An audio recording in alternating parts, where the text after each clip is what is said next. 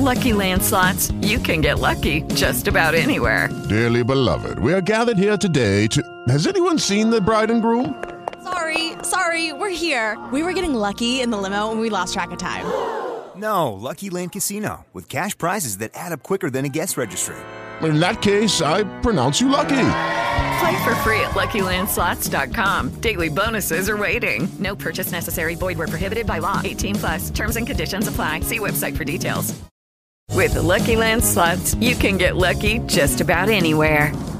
This is your captain speaking. Uh, we've got clear runway and the weather's fine, but we're just going to circle up here a while and uh, get lucky. No, no, nothing like that. It's just these cash prizes add up quick. So I suggest you sit back, keep your tray table upright, and start getting lucky. Play for free at LuckyLandSlots.com. Are you feeling lucky? No purchase necessary. Void where prohibited by law. 18 plus terms and conditions apply. See website for details. Equilibrio entre alma, mente y cuerpo. Bienvenidos a Sanamente, la cita con el bienestar. Dirige Santiago Rojas. Sigo soñando en un futuro, un futuro con una larga y saludable vida, no vivida en la sombra del cáncer, sino en la luz. Patrick Swayze. Buenas noches, estamos en Sanamente de Caracol Radio. En octubre siempre hablamos de un tema que en el mundo se toca y es básicamente el cáncer de mama. Y hablo de se toca porque la gran mayoría de las veces las mujeres lo pueden diagnosticar cuando se reconoce en su cuerpo, cuando conocen su glándula mamaria, incluso cuando su pareja lo puede llegar a percibir. Es muy importante hablar de este tema, hay que sensibilizarnos, porque si nos damos cuenta en las Américas el cáncer de mama es el cáncer más común en las mujeres y la segunda causa de muerte por cáncer en todas las mujeres. Por supuesto hay que decir que el cáncer de mama también nos puede dar a los varones y esto es algo que a veces pasa desapercibido y no nos damos cuenta de que también le puede pasar al varón, que te puede, termina siendo también, aunque es mucho, mucho menos frecuente, una variedad agresiva. Se estima que 462 mil mujeres son diagnosticadas recientemente y casi 100 mil pueden llegar a morir de cáncer de seno cada año. Por eso es tan importante hablar, reconocer sobre el tema. Vamos a hablar con un especialista en mastología. Él es un médico cirujano en la Pontificia Universidad Javeriana y en la misma institución donde se realizó la especialización, hizo una subespecialización en cirugía oncológica y mastología, que es la glándula mamaria. Él hace parte de la Sociedad Internacional de Cirugía y de la Sociedad Colombiana de Mastología, además de ser un miembro fundador y ha trabajado con muchas instituciones. Doctor José Joaquín Caicedo, buenas noches y gracias por acompañarnos. Hola, buenas noches, Santiago, y muchas gracias por la invitación. Bueno, es un honor, mi querido amigo. Además que lo quiero, lo aprecio, lo conozco. Hemos trabajado con muchas pacientes juntas y, juntos y es muy bello todo el trabajo que él hace como científico, como humano, como cirujano. ¿Qué es el cáncer de mama, doctor Caicedo? Cáncer de mama es un desorden de las células, específicamente de la glándula mamaria. El cáncer se define como un crecimiento desordenado de cualquier tipo de células. Y existen tantos cánceres como tejidos hay en el organismo específicamente el de mama, es el más frecuente en la mujer colombiana, no solo en casos nuevos, sino es el primera, la primera causa de muerte por cáncer en la mujer. Entonces, es muy, muy importante y estamos durante este mes precisamente a nivel mundial haciendo conciencia sobre esta enfermedad haciendo conciencia sobre una enfermedad que tendríamos que entender, ¿sí? Desde las estadísticas, entonces el cáncer más común en Colombia y el que más muertes produce. En Latinoamérica hay una diferencia con algunos otros cánceres, pero desde el punto de vista práctico, ahí estamos. ¿Qué lo genera? ¿Por qué se produce esta aberración celular? ¿Por qué se produce esta alteración celular? Pues realmente eh, es curioso, Santi, que entre más desarrollado es un país, y entre más desarrollada es una ciudad dentro de ese país, más posibilidad de cáncer de mama y de otros, colon, etcétera. Eso quiere decir que seguramente hay cosas que podemos controlar como los eh, hábitos de vida saludable, porque la comida rápida, el estrés, eh, las eh, situaciones, digamos, no bien resueltas psicológicamente, tú me ayudas mucho en esa parte también, pueden ser una de las causas. Un pequeño porcentaje, no más del 5 a 10%, tienen un, compromiso heredo familiar. pero realmente es la minoría. Uno, casi que el 30 o 40% de los cánceres se podrían evitar si uno tuviera hábitos de vida saludables. Esto es muy importante, hábitos de vida, que es básicamente lo que buscamos en Sanamente, pero lo que es claro es que el heredo familiar, ese porcentaje que seguramente ustedes conocen de Angelina Jolie y otras personas así similares, pues llega a ser en la totalidad menos del 10%. Luego es mucho lo que se puede hacer con un estilo de vida. Vamos a hablar un poco más del cáncer de mama, ya que estamos en octubre con el doctor José Joaquín Caicedo. Los espero después de un momento aquí en Sanamente de Caracol Radio. Síganos escuchando por salud. Ya regresamos a Sanamente.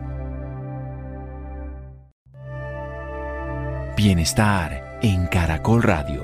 Seguimos en Sanamente. Seguimos en Sanamente de Caracol Radio. Nuestro invitado de hoy, un lujo tener a un médico cirujano de la Pontificia Universidad Javeriana con especialización en cirugía oncológica y mastología. Es además hace parte de la Sociedad Internacional de Cirugía y la Sociedad Colombiana de Mastología y además él practica permanentemente todo este proceso de atender, diagnosticar, acompañar, tratar, operar, incluso ayudar en la reconstrucción de las pacientes y de los pacientes. También nos da a los hombres, ¿cierto, doctor Caicedo? Sí, sí, Santi, nos da a los hombres también es bajito. A nivel mundial, 0,5 a 1% de los casos. Curiosamente, en Colombia ya tenemos varias estadísticas 0.2%, es un poco más bajo. Pero, pero hay que ser conscientes que puede suceder generalmente en hombres después de la sexta década y se trata igual y si se diagnostica a tiempo, entonces lo podemos curar. El mensaje es no solo las mujeres, sino los hombres, tóquense detrás de la tetilla, si ven una pepita que viene creciendo, consulten, consulten. Bien, es importante precisamente, ya dijimos que el estilo de vida influye, la comida rápida, los conflictos no resueltos, el estrés. Hablemos del alcohol, que generalmente se asocia que no se relaciona con el cáncer, pero cada vez hay más evidencia con el cáncer de mama. Es cierto, es cierto. Uno pensaría que el alcohol pues causa obviamente cirrosis, eh, pues, el alcoholismo, digamos, en exceso, como todo en exceso tiene problemas, pero es clarísimo que también influye en el cáncer de mama, igual que el cigarrillo. Se supone que dos traguitos diarios o más diariamente pueden aumentar el riesgo de cáncer de mama. Y el cigarrillo que uno pensaría que es un problema realmente de salud impresionante que tuviera que ver solo con pulmón, no, afecta a otros órganos, cáncer de vejiga, cáncer de esófago y cáncer de mama. Es decir, no fumar, tomar traguito muy, muy moderado, comer bien, son medidas preventivas. Y lo contrario, pues está precipitando la situación. Uno de los problemas mundiales, Santi, son, es la obesidad, por ejemplo. Es impresionante cómo los, las gráficas de obesidad en el mundo se sobreponen a las de cáncer de mama. Y la razón es que en, el, en la grasa se producen hormonas. Entonces, si la persona es muy gordita, va a producir más hormonas y el cáncer es altamente hormonodependiente. Entonces, son factores que hay que tener en cuenta y obviamente cuando hay una alteración de alcohol daña el hígado y eso también tiene que ver con el metabolismo de los estrógenos.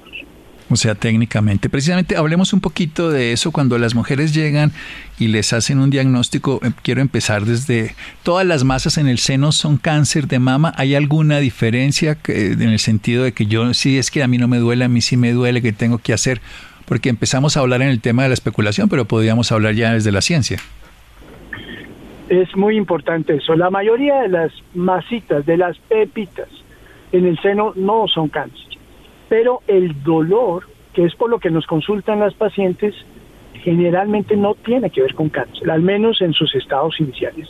Yo les enseño en mis conferencias, llévense la idea que el cáncer de mama no duele, no duele.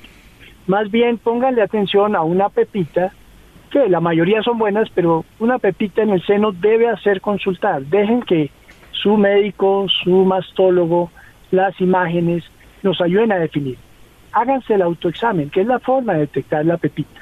Y pídanle a su ginecólogo, a su médico general, a su mastólogo, que les examine muy bien, no solo el seno, sino la axila, porque a veces se manifiestan los ganglios. Pero entonces, la mayoría de las, de las pepitas, de las masitas son benignas, son fibroadenomas, son o quistes, son lesiones perfectamente benignas. Pero dejen que un especialista les define esa parte. La mayoría son benignas, eso es importante, pero deben ser diagnosticadas. Precisamente Pasemos a algo que se dice que después de los 50 años se debería hacer una mamografía.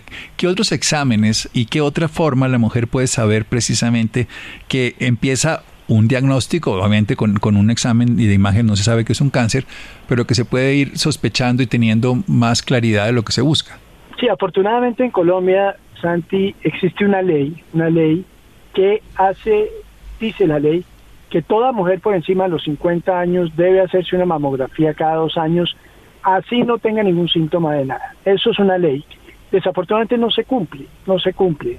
Eso es lo que se llama tamización. Una persona va a, consulta por dolor de garganta y tiene 50 años, debería tener una mamografía. No se cumple, pero bueno, por lo menos existe la ley. Nosotros, nosotros consideramos que la mamografía se debe hacer casi que desde los 40 años en forma anual. Una cosa es la tamización, es decir, gente y población sana. Otra cosa es lo que llamamos mamografía diagnóstica.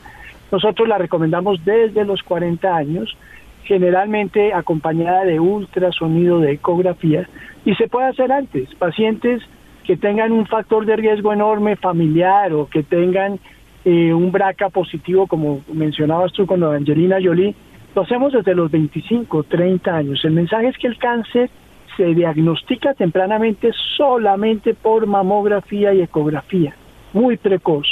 Y la mamografía no hace daño. Los mamógrafos actuales en buenos sitios, con buenos especialistas, no hace daño. Entonces, el mensaje no es hacerle una mamografía a una persona de 25 años si no tiene factores muy importantes. Pero mi sugerencia es que después de los 40, toda mujer debería hacerse mamografía y en forma anual, en forma anual, eh, pero ya en programas de tamización, al menos después de los 50 cada dos años, afortunadamente por ley colombiana. Afortunadamente, bueno, desde los 40 entonces nos queda claro todos los años con ecografía porque se hace un diagnóstico precoz. ¿Qué diferencia hay si hacemos un diagnóstico precoz de si no lo hacemos precoz en cuanto a todo lo que pueda pasar en esta paciente, doctor Caicedo? Total, la diferencia es total. El éxito está en el diagnóstico precoz porque permite un tratamiento oportuno. Y un diagnóstico precoz es un estado temprano de la enfermedad, estado 0, estado 1, hasta el 2A, lo llamamos temprano, tiene una posibilidad de curación de más del 95%. Esa es la diferencia, Santi. Y hay que hacer énfasis en eso. Estoy eh, realizando un sueño, lo estoy haciendo realidad, que es algo que eh, eh, pensado ya hace 25 años, que es la cátedra de oncología en pregrado de medicina. No existe. Y la responsabilidad de los médicos generales comienza ahí en el diagnóstico precoz. No le podemos poner toda la carga a la sola paciente, aunque obviamente es importante su autoexamen, su autoconocimiento, pero en los médicos generales, que son los que ven la, y abordan la paciente, es donde se debe hacer ese diagnóstico precoz. Estamos haciendo con la Academia Nacional de Medicina y con la Sociedad de Mato Oncología un curso de oncología que vamos a lanzar en el próximo mes para médicos generales. Y eso nos va a ayudar en ese diagnóstico precoz porque es absolutamente definitivo. Bueno, y doctor dijo una cosa fundamental, el diagnóstico lo tiene que hacer el médico, la paciente no tiene que hacer el diagnóstico. Pero ¿para qué le sirve el autoexamen mensual? ¿Cómo se realiza? Sí, ese autoexamen ha sido muy discutido en las en, las estadísticas, por ejemplo, eh, norteamericanas, que eso no detecta el cáncer tan precozmente, pero acuérdense que estamos en Colombia y generalmente la gente consulta tarde. Para, para nosotros en la Sociedad de Mastología consideramos que el autoexamen es muy importante como herramienta de autoconocimiento.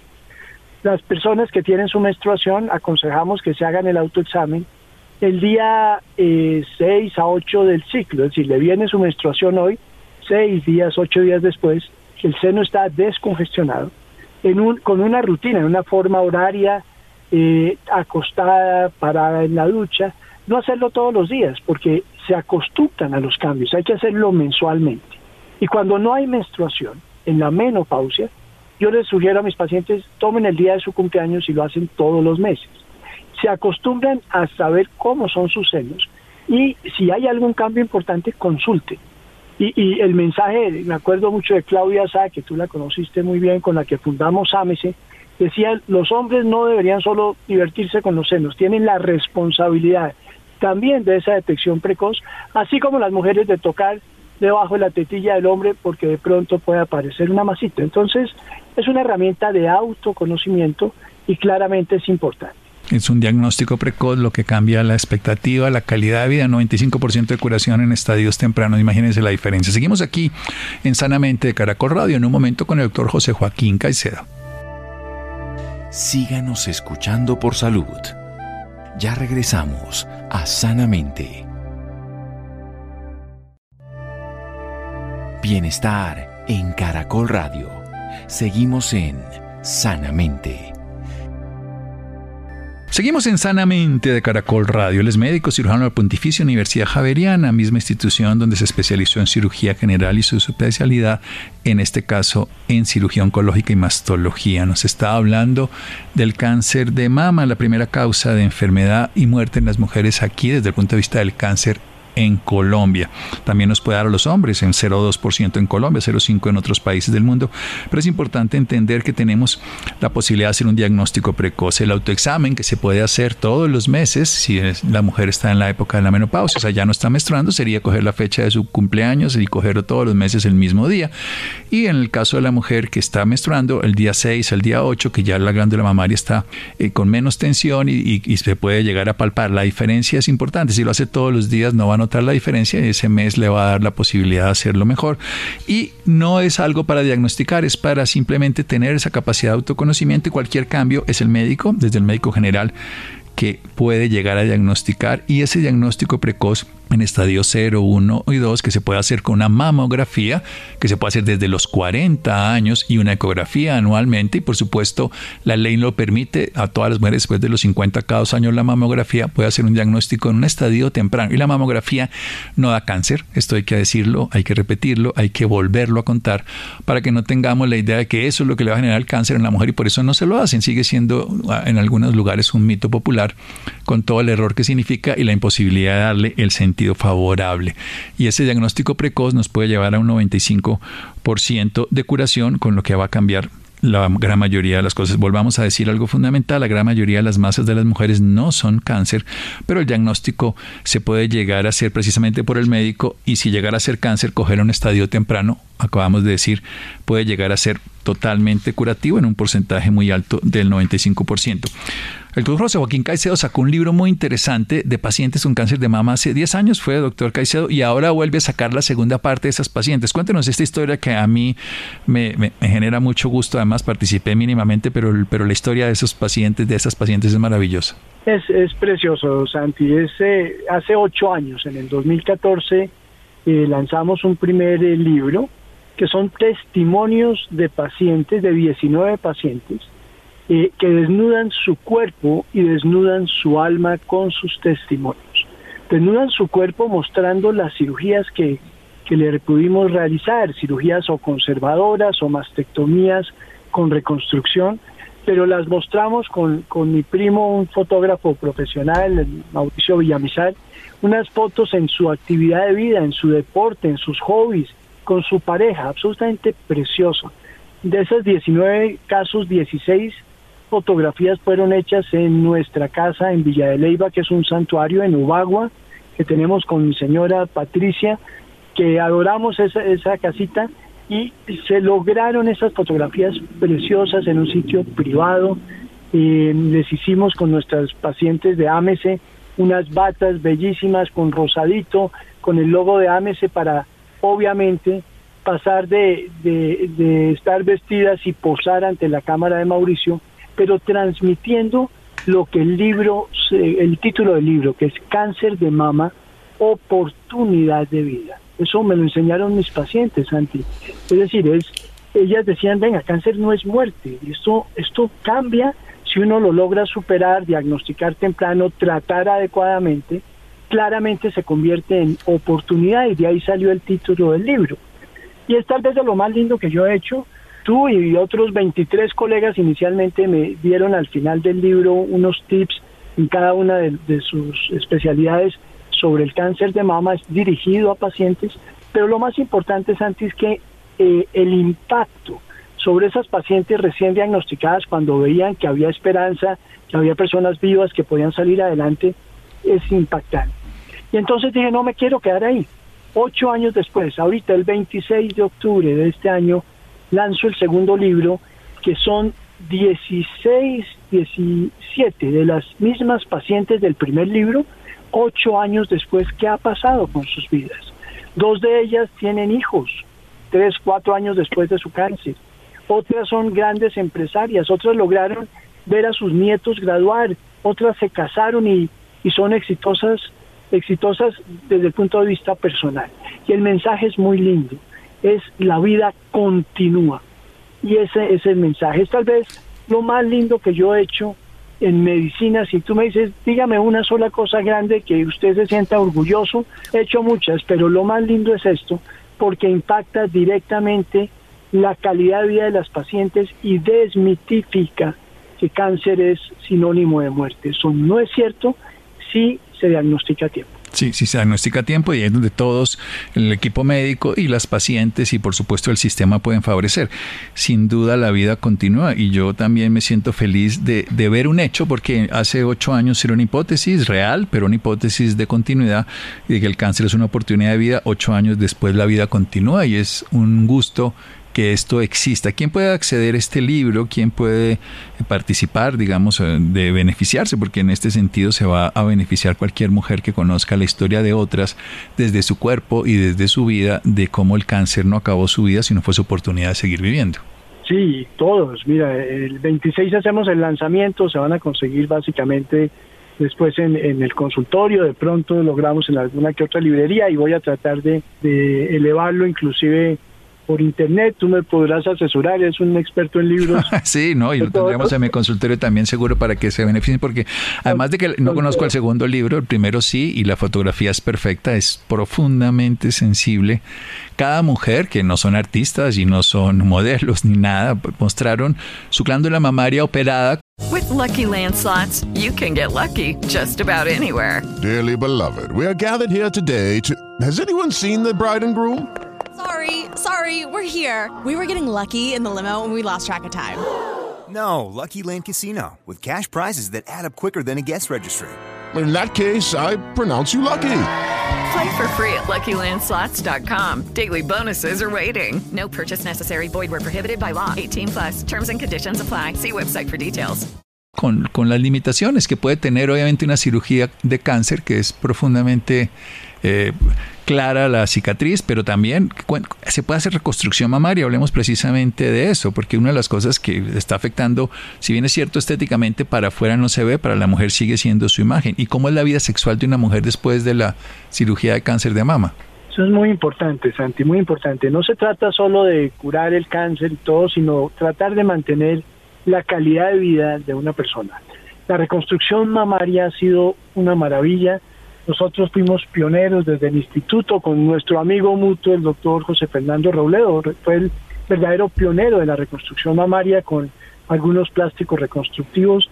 Y nos metimos muy, muy desde el principio en el instituto cuando estábamos en formación, años 90, 92, 94 y contra toda clase de barreras, porque existía la misma barrera en nuestros mismos profesores que creían que eso tenía un problema eso se fue desmitificando. Hoy en día hacemos reconstrucción mamaria inmediata en la mayoría de los casos que tenemos que hacer mastectomía. Cuando podemos conservar el seno, pues eh, nos evitamos eso, pero las reconstrucciones son cada vez más estéticas, anti, son impresionantes. Hoy en día trabajamos con cirujanos reconstructivos, hacemos simetrización, desde la parte más sencilla que es con una prótesis simple hasta colgajos microquirúrgicos y ya tenemos varios microcirujanos en el grupo, realmente absolutamente lindos los senos como quedan y eso ayuda mucho a la recuperación de las pacientes. Mi teoría, y yo creo que tú la compartes, esa paciente que se siente bien, que físicamente, mentalmente, le va a mejorar su pronóstico porque su sistema inmune se, está mejor. Y tocaste una esfera muy importante, la esfera sexual, que obviamente se altera por miedo, se altera porque los mismos tratamientos que damos a veces producen ese tipo de problemas, pero vamos de la mano de expertos, de sexólogos, de urólogos, de ginecólogos que nos ayudan a que los tratamientos sean menos, menos nocivos en esa esfera sexual que es tan importante. Es decir, no solo salvamos o tratamos de salvar la vida de las pacientes, siempre soportados por mi Dios y la Virgencita, yo soy muy, muy creyente y la mayoría de mis pacientes también, pero además tenemos un equipo multidisciplinario que es como se maneja el cáncer. Desde cada una de las esferas en el libro hay 50 colegas esta vez, tú incluido como siempre en todo en todas las cosas lindas que yo hago, tú siempre estás es mostrando cada uno el pedacito de experticia en su campo y todo en torno a una paciente que no solo va a salir adelante de su cáncer, sino que su calidad de vida tiene que eh, preservarse y mejorar. Dice, cuando yo estudié medicina, hace ya sus buenas décadas, lo que se veía en el cáncer era textualmente una cirugía radical ampliada. Se le quitaba hasta el músculo pectoral, o sea, el músculo que está pegado a la reja costal.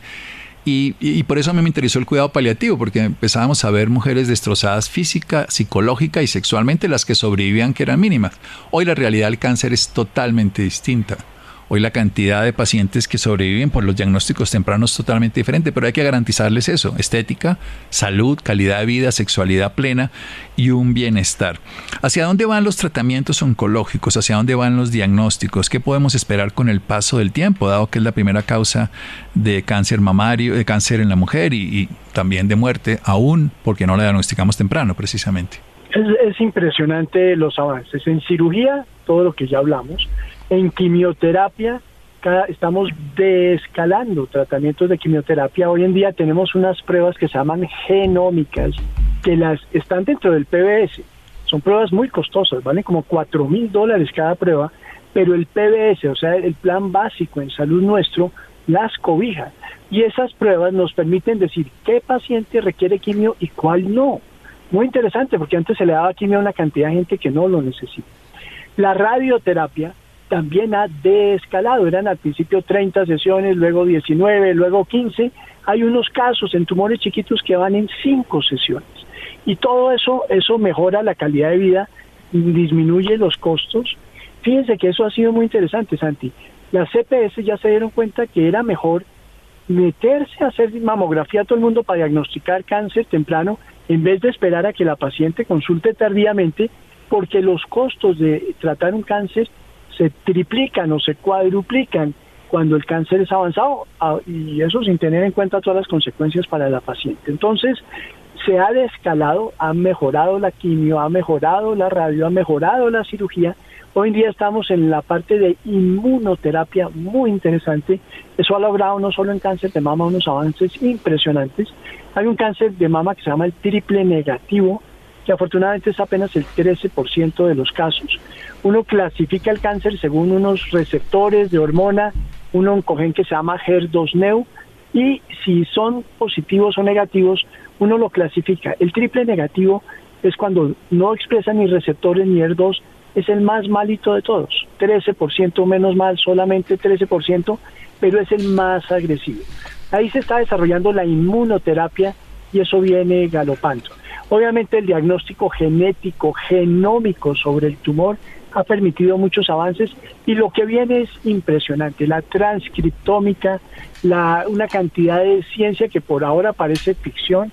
Estoy ahorita con, con el gusto de comenzar a trabajar en el CETIC, en el Centro de Tratamiento e Investigación del Cáncer de, de Luis Carlos Sarmiento, que él donó, y tiene un, un edificio de solo investigación donde todo esto se va a comenzar a hacer en la paciente colombiana, no con las investigaciones norteamericanas, europeas, sino se va a comenzar a mirar qué está pasando en nuestra población y cómo podemos impactar en esos diagnósticos oportunos. Entonces, los avances son impresionantes. Hay una cantidad de técnicas, una cantidad sobre todo de laboratorio genómico de pruebas que permiten que, ah, como si tuvieran un cultivo, ese tumor a qué es resistente o a qué es sensible. Entonces a futuro uno va a poder decir, esta paciente se va a tratar con esta droga, pero a la otra paciente no le sirve esa, le sirve una, droga B. Estamos ahí, estamos en el comienzo de ese futuro y un centro como el CETIC claramente está la vanguardia y el Instituto Nacional de Cancerología, donde claramente hay investigación y debe haber sobre todo colombiana el CETIC, algo absolutamente maravilloso, digámoslo así, una oportunidad para millones de colombianos y de personas obviamente de cualquier país para que tengan lo mejor en, tratamiento, en diagnóstico y en atención integral de una de, o de un paciente con cáncer. Y ya para terminar, ¿dónde lo podemos encontrar, doctor? Precisamente, donde, ya sea en el CETIC o su consultorio o alguna otra información. doctor José Joaquín Caicedo nos ha dejado un mensaje muy claro, el cáncer diagnosticado a tiempo tiene una posibilidad de del 95%. El autoexamen de mama es fundamental en Colombia, donde hay posibilidad de que se llegue muy tarde, hacerlo todos los meses. Las pruebas diagnósticas 2 son claras desde los 40 años, una vez al año, aunque el sistema lo cubre desde los 50, se puede hacer desde los 40, que tiene que ver con el examen que se llama mamografía, que no produce cáncer, o ecografía, que es con sonido, pero algo también importante, es más común en los sitios más desarrollados porque tiene que ver con el estilo de vida, comida inadecuada, dormir inadecuado, estrés, conflictos emocionales ¿Dónde lo podemos ubicar, doctor Caicedo? Pues Santi, tengo, como te digo, el placer de comenzar a trabajar. Llevo una semana en el CETIC y consultorio el 419 en el cuarto piso del edificio de investigación. Este es un centro maravilloso que queda en la 168 1444 419. Hay un celular, el 310-210-9167, donde por WhatsApp se pueden conseguir las citas estamos hasta ahora llegando, ya moví todo mi consultorio que durante 30 años estuvo en la clínica del country, ya me moví un poquito más al norte porque esto tiene además de investigación la posibilidad de docencia, la posibilidad de atención, además, como la familia Sarmiento lo dijo, esto el 70% se atiende las EPS acá y un 30% de medicina privada y prepagada, es decir, para todo el mundo, y eso es una muy buena noticia. No es competencia de nadie, es suplemento, es una mejora en, la atención de cáncer, pero acá va a estar dotado de los mejores equipos de Latinoamérica y con los mejores especialistas con seguridad. Es un privilegio comenzar a trabajar aquí y así estaremos de la mano también contigo, Santi. Muchas gracias. Bueno, mi querido doctor José Joaquín, recordemos un celular 310-210-9167 en el CETIC. Este es un centro pionero y va a ser maravilloso para muchas personas. Seguimos aquí en Sanamente Caracol Radio. Un abrazo, doctor Caicedo. Síganos escuchando por salud. Ya regresamos a Sanamente. Bienestar en Caracol Radio. Seguimos en Sanamente. Seguimos en Sanamente de Caracol Radio, los interesados en el doctor José Joaquín Caicedo, especialista en mastología, en cirugía oncológica, en cáncer de mama, que nos da esa posibilidad de cáncer una oportunidad de vida, cáncer de mama, si se vive adecuadamente con la experiencia y la capacidad, que nos deja un teléfono 310-210-9167, nos deja esa posibilidad. Bien, y hablemos del implante auditivo, estimado John Sebastián. Como siempre, traemos temas interesantes de salud, cuidado y bienestar para nuestros oyentes.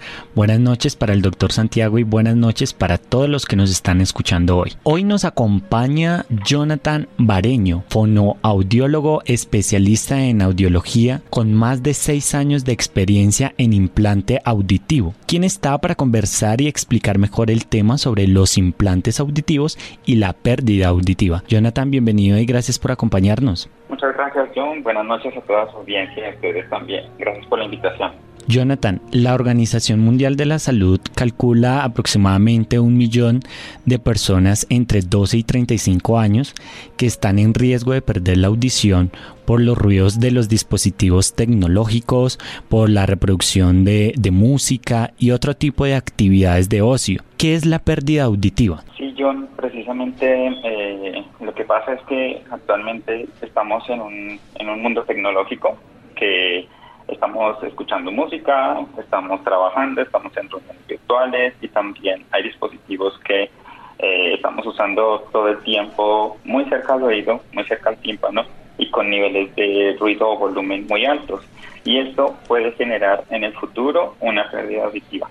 La pérdida auditiva es eh, sencillamente la, la, la baja capacidad para poder escuchar adecuadamente, ya sea sonidos umbrales, que son sonidos muy suaves, que se pueden detectar, por ejemplo, en un audiograma auditivo, que son pruebas diagnósticas, y también sonidos del habla se pueden ver afectados y bueno, también se, se, ven afectadas las diferentes capacidades de una persona para poder interactuar, para poder eh, desarrollarse su vida laboral, social.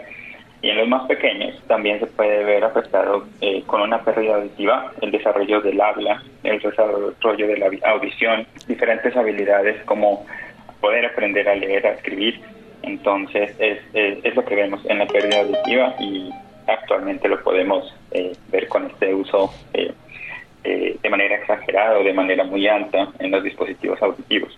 También lo podemos ver en, enfermedades virales, en donde se puede perder uno o los dos oídos, y también lo podemos ver de manera genética o hereditaria, en donde si dos padres tengan, tienen el problema de hipoacusia o pérdida auditiva, entonces su hijo tiene la probabilidad de 50% de salir eh, teniendo este problema y, bueno, presentarse eh, una hipoacusia ya sea moderada o severa, que depende del grado del volumen que necesite para escuchar, lo catalogamos como moderada, severa o profunda. Jonathan, hablemos un poquito más acerca de cómo se manifiesta o esos síntomas para detectar de que estamos teniendo una pérdida auditiva.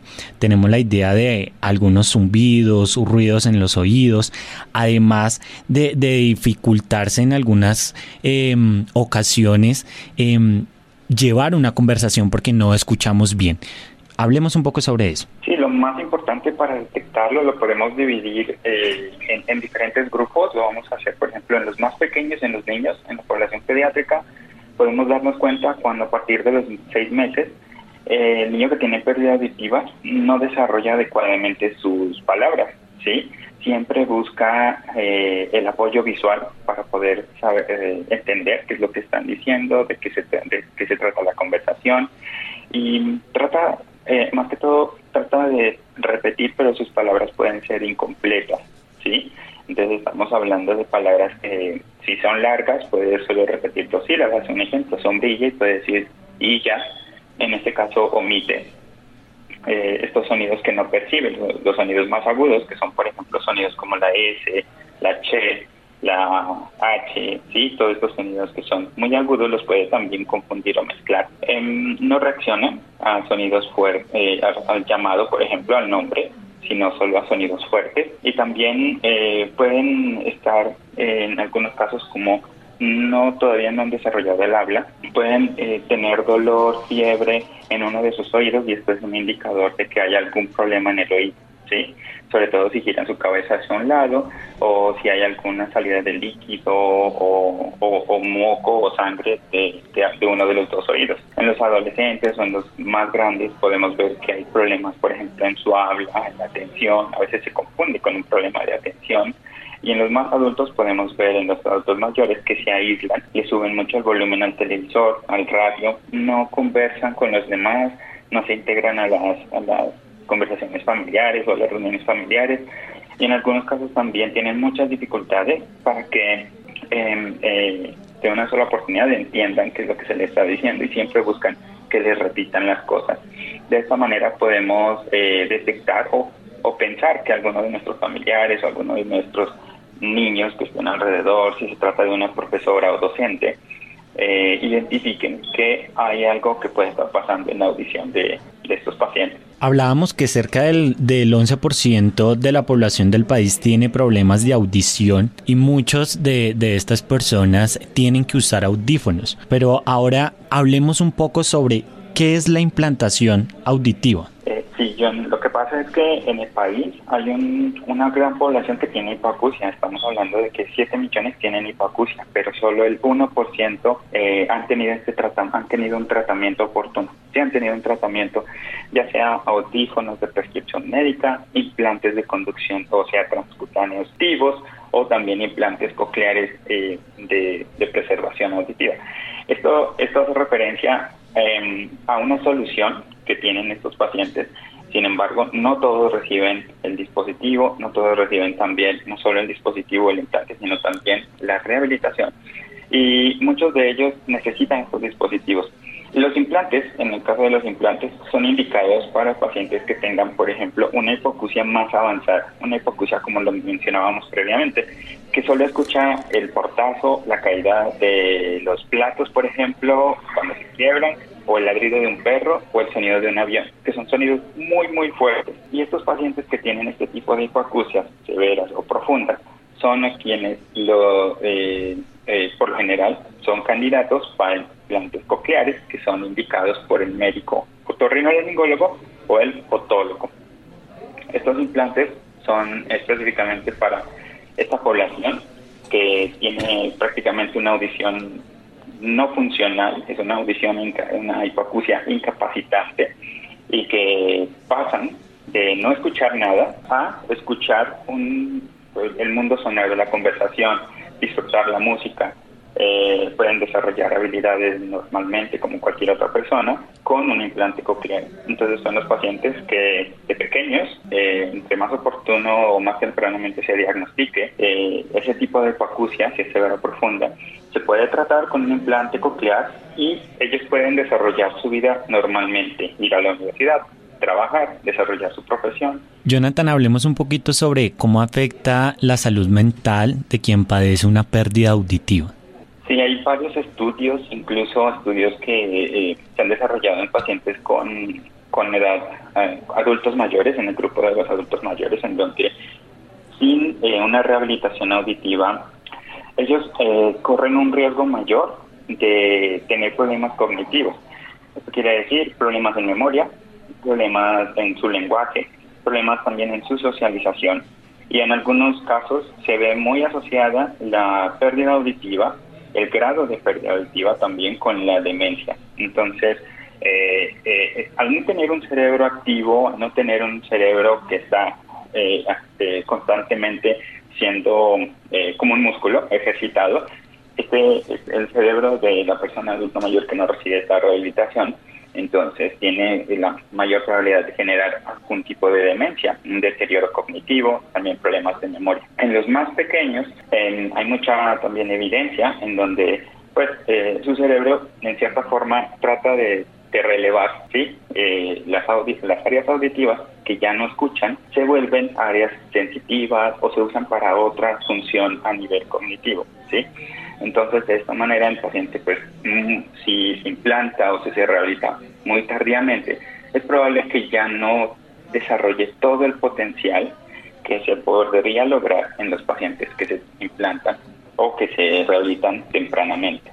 Jonathan, y por último, ¿cuál es la importancia de la prevención y el cuidado de nuestra salud auditiva? Bien, es, eh, sería, es muy importante, sería un gran ahorro para el sistema de salud poder eh, no solo prevenir, eh, nosotros pues, recomendamos siempre que hagan una consulta, así como vamos al optómetra o cuando vamos al odontólogo, recomendamos siempre que vayan una vez al año al audiólogo, no cuando ya duele el oído, no cuando ya está saliendo sangre del oído o no cuando ya sentimos que no escuchamos con ese oído está tapado, sino previamente simplemente para chequeo, para evitar alguna infección, para evitar que si hay una infección, esta vaya más allá del, tímpano y pueda afectar, no de manera temporalmente, sino permanente, la audición. Entonces, un chequeo eh, anual, afortunadamente ahora a los, eh, a los niños que están en las escuelas les piden un chequeo anual, eso ayuda a prevenir problemas auditivos pero también lo importante es detectarlos en el momento indicado a edades tempranas para poder así tratarlo de manera oportuna y no cuando ya el problema auditivo se haya hecho más grande.